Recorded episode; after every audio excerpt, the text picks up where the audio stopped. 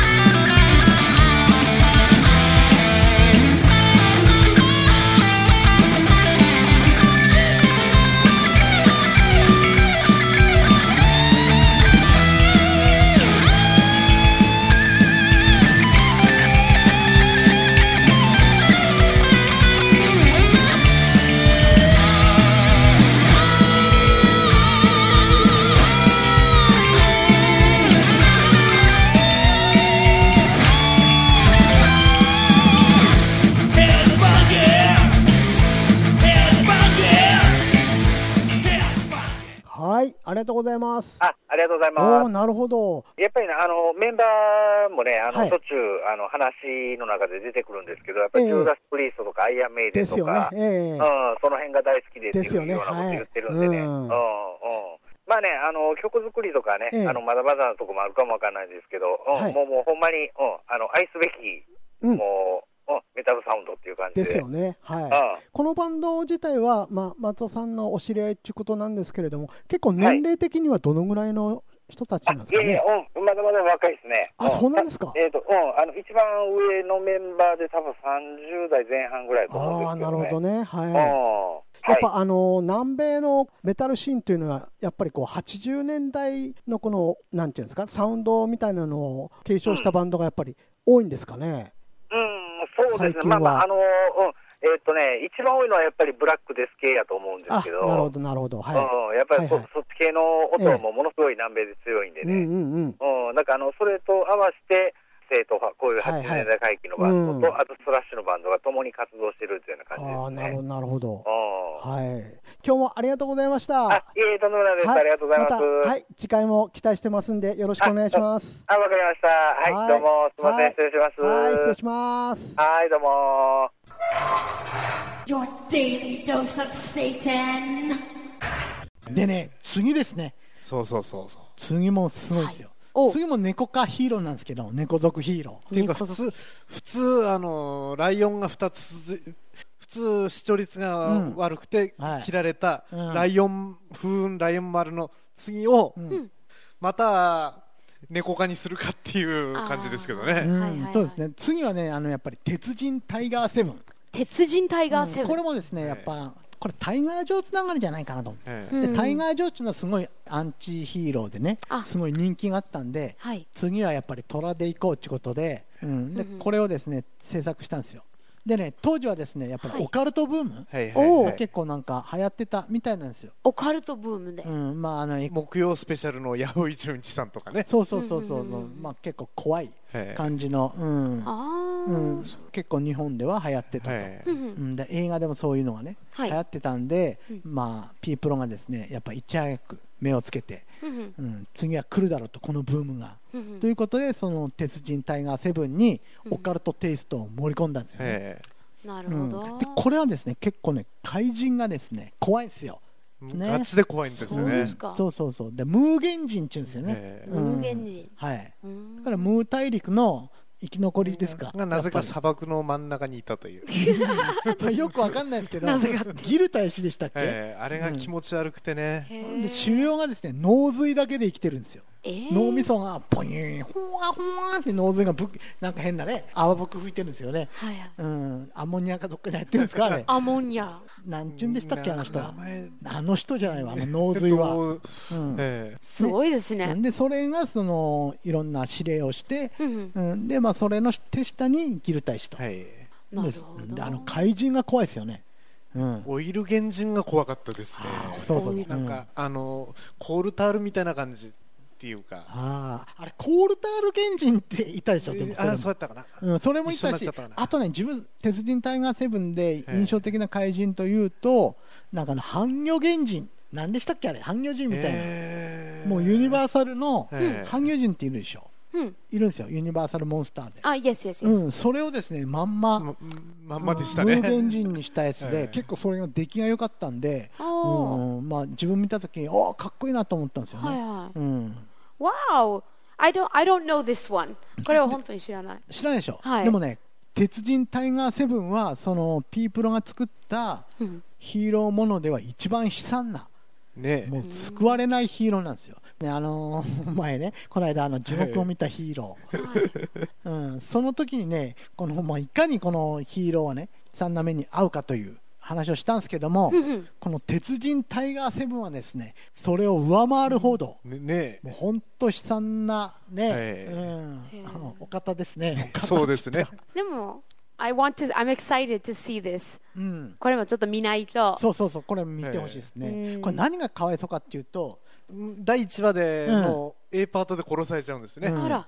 そうそうそう。で殺されてその教授がですねその無限人のうん。やっぱその調査隊に関わってるんですよ。でこの無限人の存在をですね世間にねうん。公表したいということで、うん。でね探し当てるんですけれどもそのうんアジトを、ううん。んでそこでその息子さんがですねまあ後で来るんですけれどもね、ええ。まあ、飛行機に乗ってくるんですけど.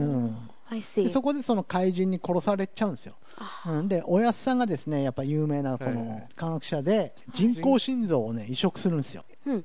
でまた復活すると。えあの鉄人タイガーセブンにねその時にこう変身できる能力みたいなものも備わってるんですかね。あれどういった設定でえしたっけ？どういった設定でしたっけ？あなんか。ペンダントですよねペンダン変身するの。はトですねうんあの父の形見のペンダントってね、はいあ。の歌にもあるんですけど、ええ。なんでこのペンダントが鉄人タイガーセブンになるのかは、まあ、そこらはちょっとようわかんないですけれども、まあうん ストーリーそこはいいんですけれどもやっぱこの高井戸研究所ってとこがあるんですよね、うん。うん、それはですねやっぱり無限人の要はその無限人が世界中を滅ぼそうとしてるんだってことを、うん。まあね、世間に公表するためにいろんなこの証拠をですねはい。こう無限人のはい。探っていくんですよ。ね、ええあのこの事務所はですね、はいもう世間からもうねも、うこれ言ったらあかんかな、もうもう本当強人扱いされてるんですよ ええ。そんなもんいるわけねえだろうとか、これ何をやってんのこの研究所はと、ばっかじゃねえのとか言われてるんですよ。へえ。うんで、まあその中の全員がその無限人の存在を知ってるんですね。うんうんで、その一人がその鉄人タイガーセブンに変身すると。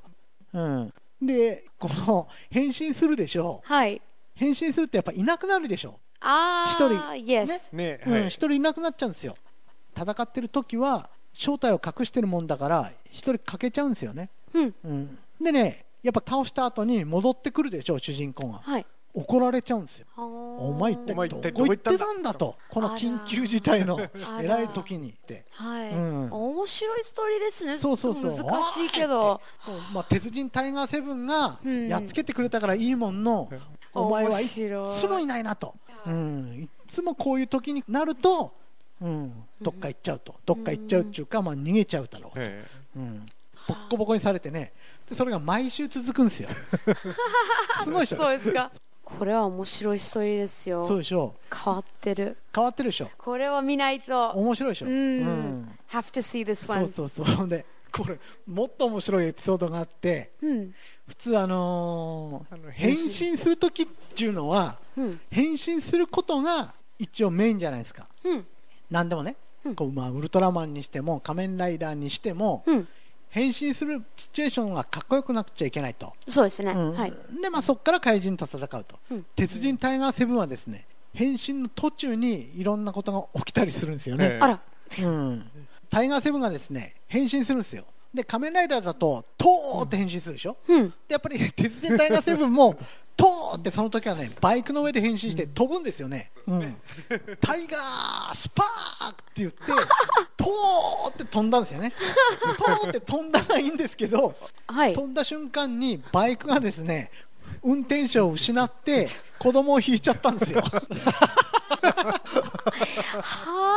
あ。えーって感じですよねタイガーセブン。でも棒立ちですよほんたらこうやっぱり怪人が前からね.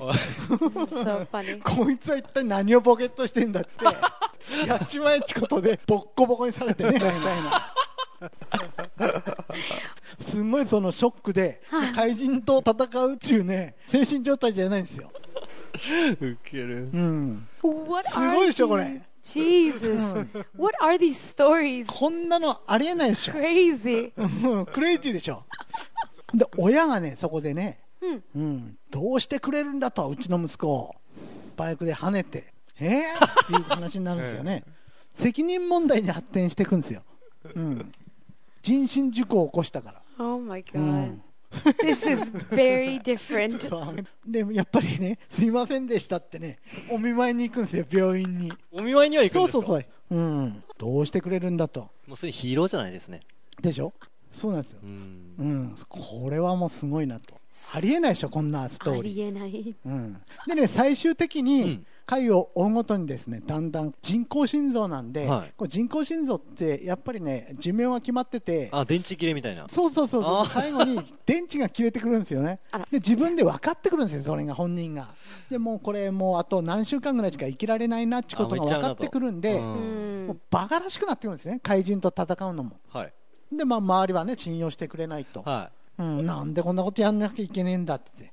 もうやめちゃうんですよ高井戸研究所。うん。もうやめたって。このバカらしいと、い。はい。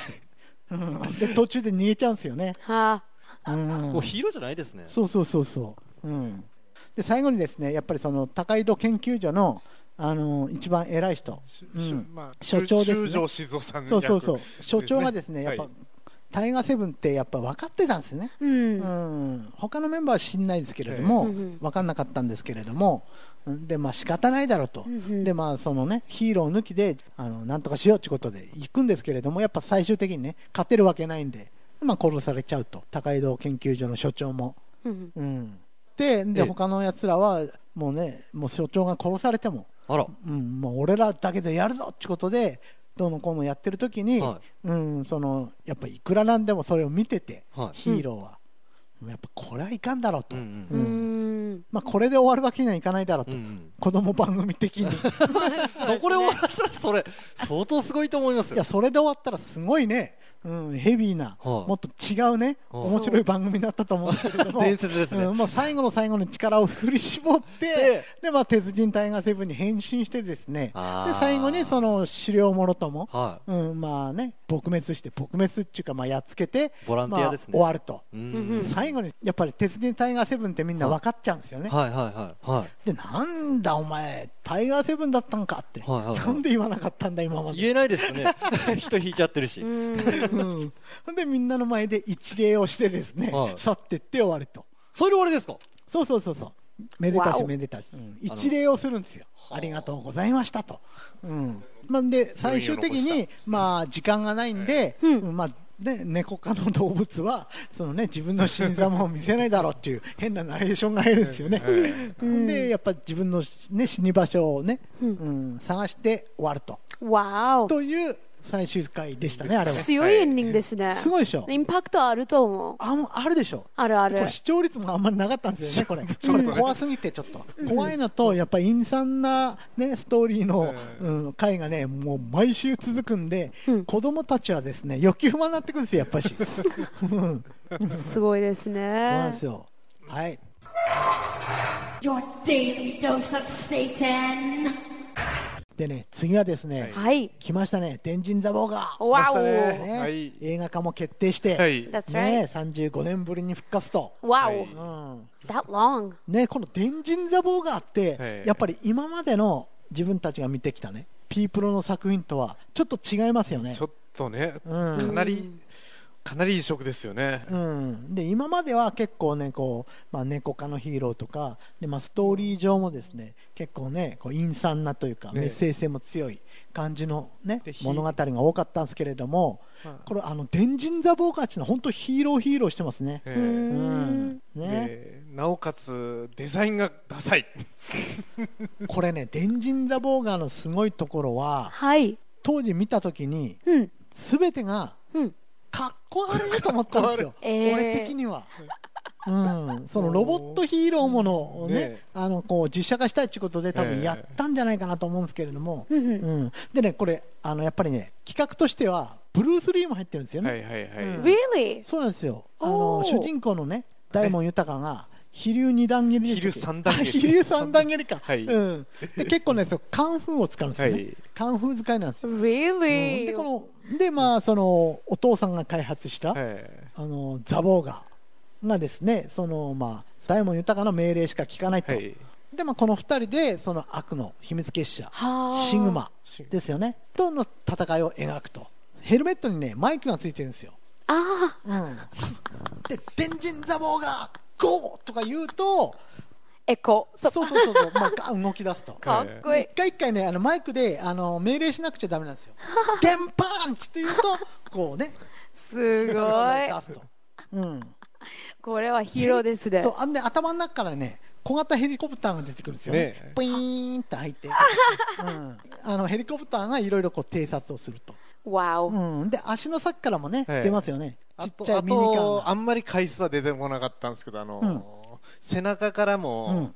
えーなんかなんとかシャークって出てくるんですよねあーそうなんです。あ、はい。結構あのやっぱりいろんなアイテムが隠されていると、でこれすごいのはバイクにも変身するんですよ、あら、うん、バイクに。そうそうそうそう、すごいですね。うん。まあ、それが一つの売りなんじゃないかなとですけど。電人ザボーガーの。じゃあ、ザ・ボーガンのあの時代的には未来の話ですか、あれ現代現代に近いですよね現代関係なおく、うん、バイクに変身する時も電人ザボーガー辛そうなんですよ。もうあのエビ反りになってて うん、であの顔もね正面向いてるからこれ自分でもし俺がバイクになった時相当辛いだろうなと、何さ。そうそうそうそう。Like, ほんでこれもっと面白いのが電人ザボーガーとこう大門豊、まあ、2人でこのねシグマと戦うんですけれども、うん。このシグマのあの博士の名前何でしたっけ？悪の宮博士。わかりやすいでしょ、いやい。やうんもう悪悪がついてるんですよ、うん。最初から。だからもう悪のねやっぱり偉い villain 人 Yes そうそうそう。であと手下がミスボーグ、ミスボーグ。うん、お姉ちゃんなんですよ。もう色っぽいお姉ちゃんね、ええ。銀色のスーツ着てる、おお、うん、かっこいい。そうなんですよ。でまあその2人が中心となってねこう怪人怪人じゃないですねあれは。あれ、でええっとー怪ロボットですね。怪ロボットですかね、はい。えーもう送り込んでくると、うーん。もうほんでこれ面白いのが電人ザボーガーって大門豊の方が強いんですよねあれ、ねはい。見てられなくなると自分から行って もうボッコボコにしちゃうんですよ、えうん相手を。でコンクリートを突き破って出てきたりとか。あららら。うん。鉄の飛び鉄の鉄板ぶち破ってね蹴りで、うんそうそう出てきたりとか。そこまで強いんだったらザボーガーいらねえいらない。いらねえ。だから面白いね。そうそうそうで、まあ、マイクでねさっきも言ったように一回一回命令をすると、うん。わお。あとあのストロング・ザ・ボーガーとかいうのにはいはいはい変身しますよはい。はいねあれあれなんで変身しましたっけ？えーとあれはなんかもう一台の合体するんでしたっけあれは？なんかあのバズーカ砲ハンドルの上にくっつけたバイクに乗ってるはい。男の子が途中から出てきて、あ本当に、ええ。うんうんうん。でであのーちょっとザボーガーを強化しなきゃいけないっていうんで改造してその2台が合体してストロングザボーガーに,、なるっていう。なるほど。なんか食べ物かお酒の名前みたいですけど。要 要はあのパワーアップしましたって、はいパワーアップ版ですね。ストロングとボーガのハイボールの名前みたい。それちょっとこの違うものを入れるとより美味しくなると、うん、みたいな感じですよね。ねはい。うん、でもあれ当時あれ見た時にここまで格好悪い、うん。何をやっても格好悪いんですよ。どれも格好悪い、うん。敵も格好悪ければヒーローも格好悪いし、ううん。ん。それが今となっては逆にかっこいいとね。ものすごくいい味出してるっていうかね。本当これピープロの本当にええ。やっぱり一番すごい代表作なんじゃないかなと、うん。でそうですね。そうなんですよ。もう突っ込みどころもね 全て突っ込めるんですよ。で、まあ、ありすぎてかえってね、まあ、突っ込む必要もないだろうとう、んうん、でこれ曲もかっこいいですようん。うん。シモン・マサト、はい、うん Alright. そうなんですよね、えうんこれがねやっぱり35年ぶりに、えはいはいそうですね。ん劇場公開されますんでね、うん。そうですね。10月の15日は。そうなんですよ。ムービー井口監督っていうのは、うんやっぱりこうね、面白い映画いっぱい撮ってますんで、うんうんやっぱこのかなり期待ですね、これは。もう見たいですね目の付けどころがやっぱりいいですねえ。えエンジンザボーガーっていうのがね飲んでみに行きたいんですけど。えー行きましょうか、みんなで。行きましょねう。Many things to do. Many はい things. Your daily dose of Satan. はい、いかがでしたでしょうか。ね、うん。またね、あの過去のラインナップでもね、もう一回聞きたいとか、またご希望ありましたらですね、あの、タンナ FM の方にね、リクエストを出していただければね、またオンエアしたいと思います。ということでね、えー今日も時間が来ました。今日もですね、この言葉でお別れしたいと思います。それでは次回もよろしく